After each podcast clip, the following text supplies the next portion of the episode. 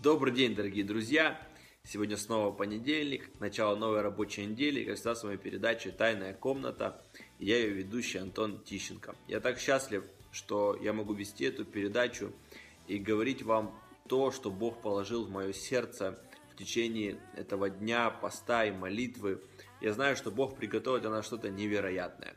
Я верю, что эта передача, она не только вдохновит вас, не только даст вам полезную информацию, свежие откровения – но она поможет каждому из вас иметь свои личные отношения с Богом, через которые вся твоя жизнь изменится.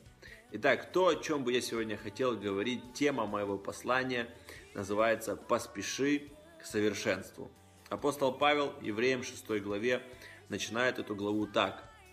«Посему, оставив начатки учения Христова, поспешим к совершенству» и не станем снова полагать основания обращению от